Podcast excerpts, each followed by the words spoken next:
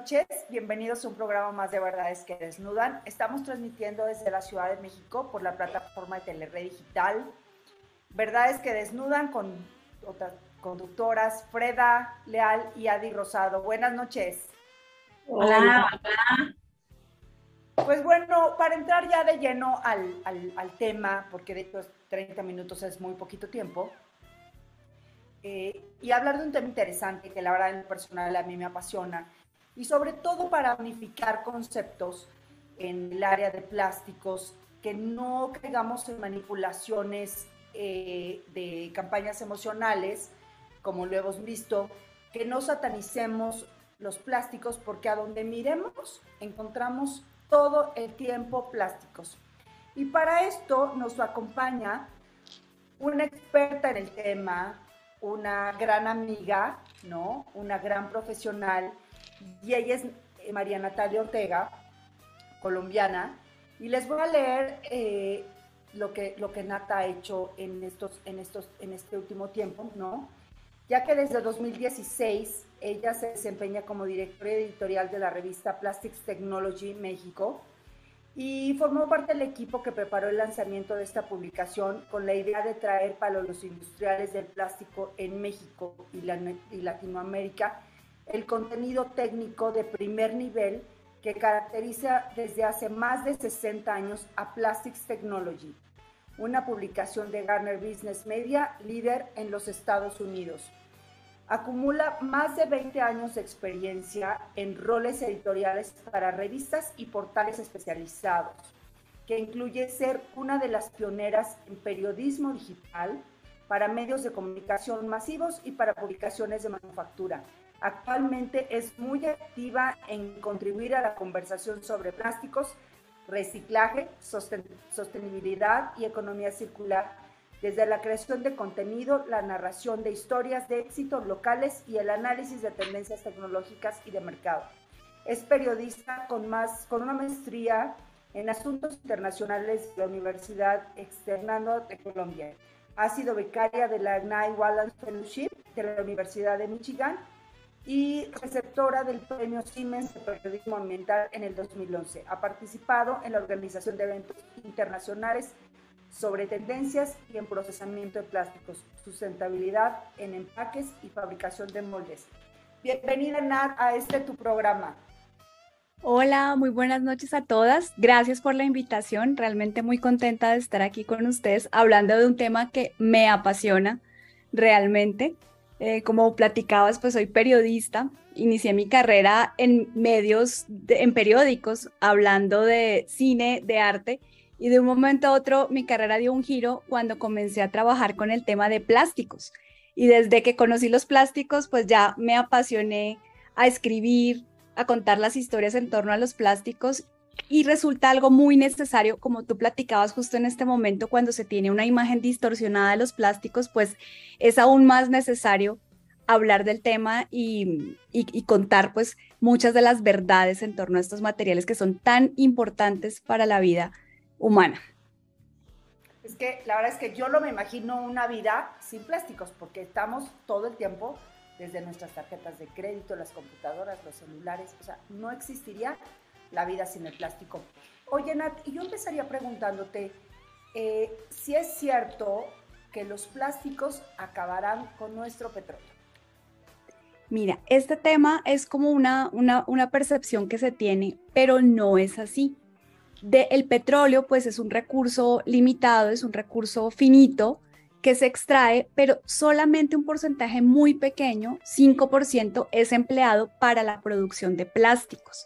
Del petróleo, pues desde lo que se extrae se fabrican muchos otros materiales, pinturas, químicos para diversas aplicaciones, pero principalmente es en la producción de combustible donde la mayoría del petróleo pues termina los plásticos, como decíamos, es un, porcentaje muy pequeño que no está agotando pues esa reserva petrolífera, sino que hace parte pues de, los diferentes y variados usos que tiene el petróleo.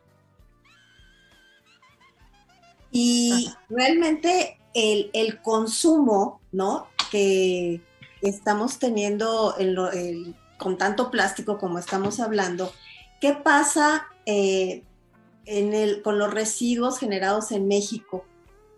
Eh, ¿Qué pasa? ¿Se entierran? Eh, ¿Se reciclan? ¿Qué sucede con ellos?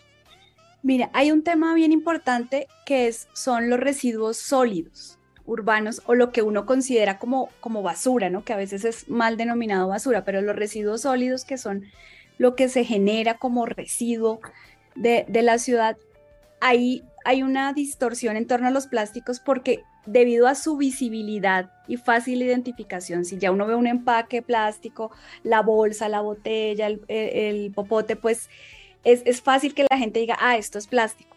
Sin embargo, de todos los residuos sólidos urbanos que se producen, por ejemplo, en, México, en la Ciudad de México, el 11% corresponde a plásticos. De allí todos los otros materiales, hay residuos que son metal, hay residuos que son madera, residuos que son papel, residuos que son cartón y principalmente son los residuos orgánicos los que también generan una carga de contaminación y de emisión de gases de efecto invernadero que resultan muy contaminantes. Entonces, es, justamente esa identificación fácil del plástico eh, cuando están dispuestos de manera incorrecta, ¿verdad? Porque cuando tú los recibes, los acopias, los clasificas, los lavas, los limpias, los plásticos son reciclables, que es una cualidad que ninguno de los otros materiales tiene. Pues digamos, papel, vidrio, sí son reciclables, ahí, ahí tenemos que hacer la aclaración, pero fácilmente reciclables los plásticos lo son. Entonces, si están bien dispuestos, bien clasificados, pueden tener una vida útil que no es la basura, que no es un relleno eh, sanitario, que no están tirados en una playa o en el océano, sino que se convierten en algo muy importante que es una materia prima. Si tú los procesas, los limpias, los lavas, que puedes utilizar para fabricar nuevos productos. Y es más, ahí unimos con la primera pregunta, y es que ya no tendríamos que utilizar siempre materias primas, lo que se denominan vírgenes, es decir, extraídas del, petróleo nuevas, sino que gracias al reciclaje de los plásticos se pueden utilizar materiales que ya existen en el ambiente, que están en el sistema, y de ahí tomar una materia prima para producir nuevos productos, nuevos materiales, sin tener que recurrir siempre a extraer nuevos, nuevos materiales cada vez. Oye, Nat, ¿y entonces por qué acaban muchos de esos plásticos sin ser reciclados? Por ejemplo, en esta parte de las islas de plástico, en los mares o todo eso. ¿Qué podríamos hacer para que no acabaran ahí y poder tener eso como materia prima? Sí, fíjate que es un, conjunto de, soluciones, ¿no? De un conjunto de, de, esfuerzos que hay que realizar. Educación, muy importante, para crear conciencia en todos nosotros de que ese material plástico no es basura, sino es un recurso, una materia prima que se puede utilizar en un nuevo proceso y por lo tanto vale un dinero. No, no, es, no es una basura, es algo que vale dinero porque lo puedes emplear para un nuevo proceso. Falta un tema de educación, falta un tema de infraestructura muy importante en, en nuestros países. Eh, México es un líder en, en, temas de reciclaje de PET, tiene el reto de, reciclar también otros materiales, pero aún así falta una infraestructura que permita reunir todos estos materiales, clasificarlos, muy importante porque no todos los plásticos son iguales. Y si tú los mezclas con tierra, con, con, lodo, con otros contaminantes, pues vas a dificultar aún más y, y, a encarecer ese proceso de recuperación. Pero si todos hacemos la parte que es separar en la fuente, que significa que tú en casa ya separas tus residuos y facilitas esa tarea, que luego hay una infraestructura que el, camión de limpia mantiene esa separación, que cuando llegan estos residuos a un centro de distribución, ah, mira, esto es PET, lo mando, eh, PET es el material de las botellas plásticas, va en este lugar, este es otro tipo de plástico, aquí va la fracción orgánica hace, facilita ese proceso. Entonces es un tema que va desde eh, educación, inversión en esa infraestructura, políticas gubernamentales que faciliten también todo ese proceso y que nos permitan que esos plásticos tan valiosos, que son un, material tan importante, pues no terminen en el océano, en un tiradero, donde sí generan un, un impacto y que al contrario, pues se vuelvan esa materia prima tan preciada y valiosa para un nuevo ciclo productivo. Oye, Nat, y bueno, no, yo creo que aquí todas hemos escuchado, ¿no? Muchas conversaciones y muchas veces dicen plásticos y a la gente se le para los pelos de punta, ¿no? Este, como una empresa ah, o como residuos altamente contaminantes. Y bueno, también vale la pena aclarar aquí, ¿no? Que cuando hablan de eh, que son oxo o biodegradables, la verdad es que la gente no está informada porque cree que va a tirar la bolsa en la calle y va a salir una planta o va a crecer un árbol, ¿no? Cuéntanos, Nat, aquí eh, qué significa o cómo podemos entender la gente que no estamos relacionada con la industria, esta parte de, que vemos en las bolsas oxodegradable, biodegradable, compostable o que viene mezclado con alguna otra fibra natural. Sí, mira, hay unos temas acá bien importantes y es que ahora las empresas buscan ser sustentables, ¿no? Así como yo hago la comparación como cuando hay una tendencia a que todos queremos ser fit y estar en forma y, y estar bien en nuestros cuerpos. ¿Qué sucede? El reciclaje es la mejor opción. Hay muchas opciones de sustentabilidad en empaques y en plásticos. El reciclaje es la más adecuada porque permite que estos materiales son valiosos, como decíamos, se conviertan en un material para fabricar algo nuevo. Sin embargo, eh, otras empresas recurren a este tipo de aditivos con la idea de que el plástico se va a, desaparecer o que es una solución mágica. Acá yo alguna vez hacía un comparativo con lo mismo. Si a ti te dicen, tú quieres estar wow, fit, te vas a tomar esta pastilla y vas a quedar perfecta. La solución final no va a ser esa, porque para lograr el resultado real tú necesitas comer sano, ir a un gimnasio, hacer tu deporte, em, descansar, tener también un, manejo integral espiritual de, tu ser para lograrlo. Eso es lo mismo si comparamos el reciclaje con estas opciones que, que, generan, no, esto va a ser como magia, se va a desaparecer el plástico. Y eso tiene dos problemas muy, muy, muy graves. Uno, que al consumidor le queda la idea de que si yo uso una bolsa que se va a desaparecer por arte de magia, pues yo no hago mi parte. Yo no tengo que disponerla ni cuidar dónde la voy a tirar porque alguien ya mágicamente hace el trabajo por mí. Lo mismo que si me tomo la pastillita, pues, ah, pues yo no voy al gimnasio, puedo comer todos los dulces que quiera porque no, pues ya eso me va a solucionar mis problemas. Eso es muy, muy, muy preocupante. Y por otro lado, grave también técnicamente desde la parte de los plásticos es que cuando se le ponen esos aditivos, se genera más problema porque cómo haces para separar los que tienen el aditivo de los que no y los que tienen el aditivo pueden llegar a contaminar y dificultar un proceso de reciclaje que de por sí ya es bien retador en términos de tener que limpiar los materiales, separarlos y clasificarlos. Entonces realmente esas soluciones como, como tan mágicas a veces eh, caen como en lo que se conoce como greenwashing, que es cuando a toda costa la gente se quiere presentar un resultado por un camino corto, ¿no? Como tomar el atajo en lugar de hacer todo el, proceso, que sí es mucho más largo, más dispendioso, más costoso, pero a la larga la que, el que genera mayor impacto, que es el reciclaje.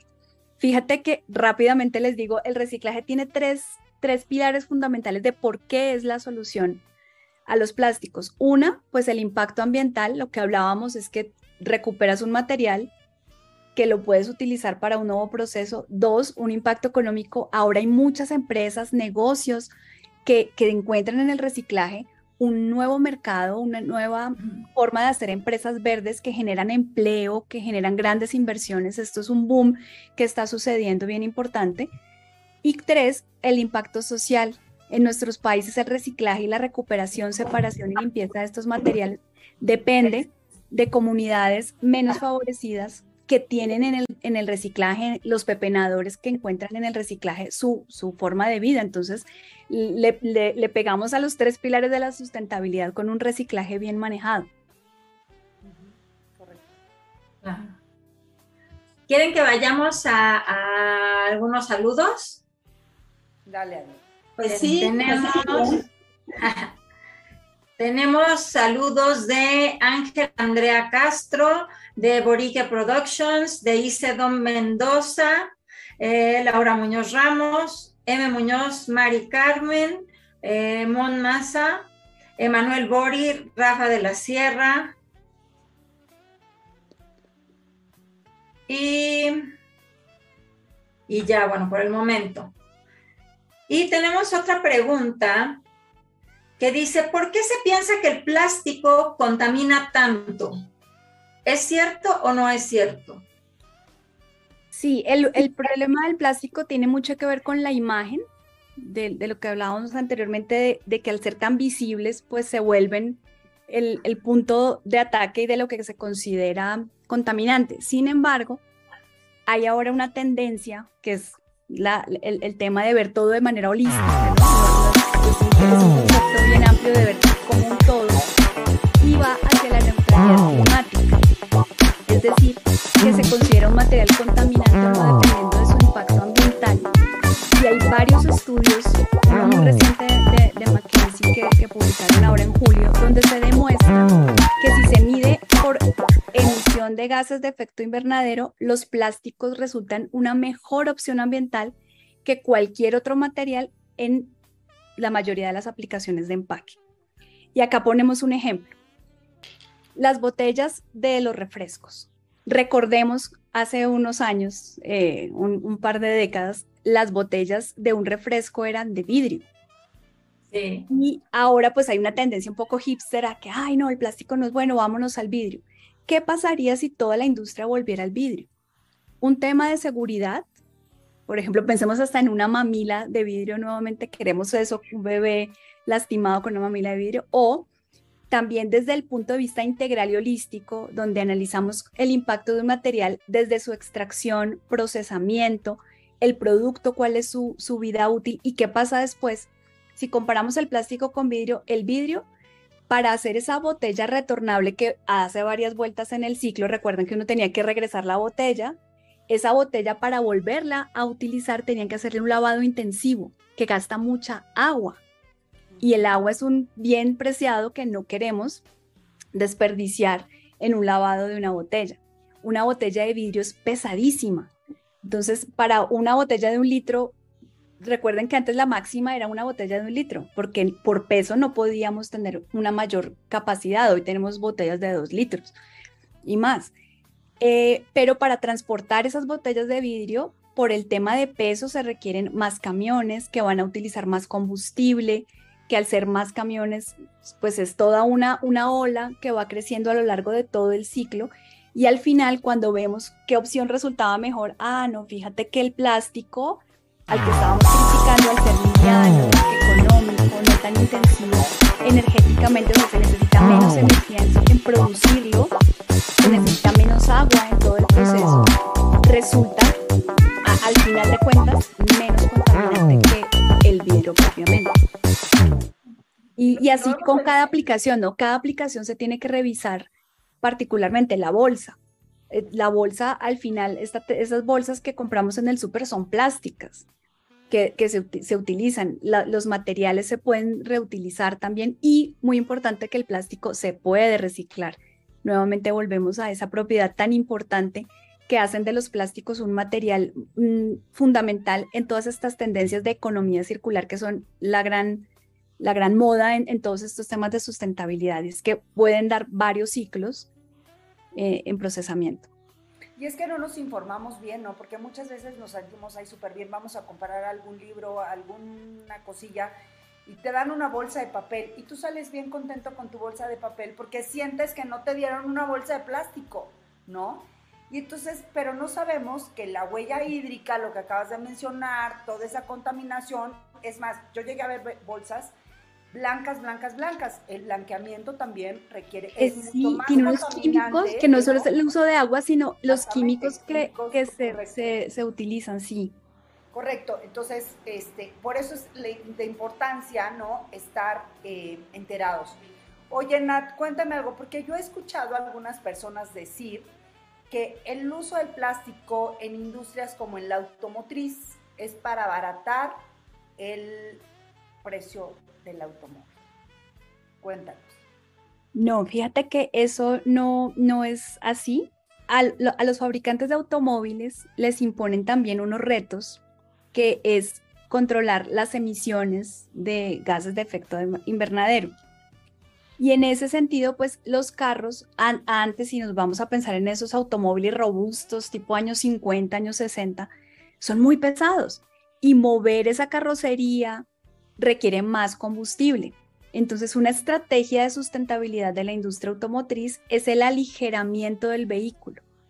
Y es una tendencia creciente donde cada vez el mismo coche, pues primero es más rápido, con un diseño aerodinámico que pues, le permite generar menos resistencia en el movimiento, al ser más liviano, genera, usa menos combustible. Que, que esas son la, es una meta de, que, que, les imponen los fabricantes de automóviles para disminuir ese, ese costo de combustible. Entonces, es parte, el uso de plásticos en aumento dentro de los coches hace parte de esa iniciativa de aligeramiento del coche, no de que sean más económicos o no. Y a la larga, pues, un coche más liviano, pues tiene unas unos ventajas en impacto ambiental de, reducción de consumo. Fíjate, inclusive, eh, una tendencia que está ahorita y son los coches eléctricos los coches eléctricos y, para allá vamos. estaba viendo una noticia justo ahora, eh, antes de conectarme, que California va a empezar a prohibir la venta de vehículos que utilicen combustible y, va a pasar pues a, a, fomentar que se utilicen vehículos eléctricos. Estos vehículos eléctricos siguen empleando mucho plástico porque al ser más livianos pues también de la electricidad se va a utilizar menos. Y estos autos eh, pues también por un tema de diseño, fíjate pues ahora vemos estos tableros espectaculares con todas las eh, prestaciones de conectividad, eh, de digitalización, pues no sería posible si no tuviéramos cada vez más plásticos en estos vehículos. O sea, al contrario, creo que un, un coche así súper sistematizado, aerodinámico, eléctrico, con plásticos por todas partes, puede llegar a ser mucho más costoso que un clásico de estos muy pesados que no lo tienen. Oye, Natalia, y cambiándonos un poquito, seguimos en los plásticos, pero este tipo de, envases, ¿qué pasa con ellos? Y las, las botellas de agua de todas las marcas que hay, desde los garrafones hasta todos los desechables, eh, ¿qué pasa ahí? Porque pues hay mucha información de, que liberan bisfenol, ¿no? Este, entonces, ahí sí te pregunto con todo tu, conocimiento, ¿qué hay con eso? O si es que hay que diferenciar el PET de un policarbonato, en fin, no sé. Sí, mira, como en todas las industrias, pues a medida que se va empleando el uso de un producto y se hacen estudios, puede resultar que, que había un componente que hay que revisar, ¿no? Entonces ahí surgieron hace unos años como algunas mm, quejas sobre el bisfenol A, que es un componente que se utilizaba en los plásticos y que se podía liberar en mínima proporción y eso lo encontraron. De allí que ahora, pues, si, si tú ves cuando vas a comprar productos para bebé, anuncian siempre libre de bisfenol A porque ya es algo que la industria revisó y, logró pues identificar y los nuevos plásticos que se utilizan sobre todo para contacto con alimentos que tienen unas regulaciones bien estrictas de la FDA y de otras agencias también de Europa, ya, ya controlan esto, entonces la botella que, que me enseñas de agua, las botellas pues tienen todo el control que se necesita, ninguno de estos químicos pues vaya a, a pasar al, a, la, a, la, bebida o al, o al alimento que tú estás consumiendo. Estas, estas regulaciones son bien estrictas y las empresas tienen que asegurarse de, cumplirlas para garantizar pues esta seguridad, ¿no? Claro. Ok. Y digo, perdone, pero sí quiero como insistir, pero por ejemplo, este, si esto finalmente es un artículo promocional, o sea, sí puedo estar seguro, segura que es este PET, este, o sea, de la, no sé cómo se diga, pero el, virgen o de la primera vuelta, que es el que se puede usar eh, para grado alimenticio, o cómo puedo saber si a lo mejor es de un PET reciclado, o sea, todas esas cosas que, bueno, si no dice libre de bisfenol, entonces no lo, mejor no lo compras o, o cómo es la, la, o sea, para que la gente, todos lo sepamos, ¿no? Bien importante algo es que un material reciclado que cumpla con las normativas de contacto con alimentos puede ser utilizado para contacto con alimentos sin ningún problema. Eso eh, desde, ya estamos consumiendo botellas que tienen 100% de material reciclado y ya está comprobado científicamente con estudios, con validaciones técnicas a escala global en todo el planeta, que un material reciclado que tenga obviamente unas, mm, unos cumplimientos puede ser utilizado para contacto con alimentos.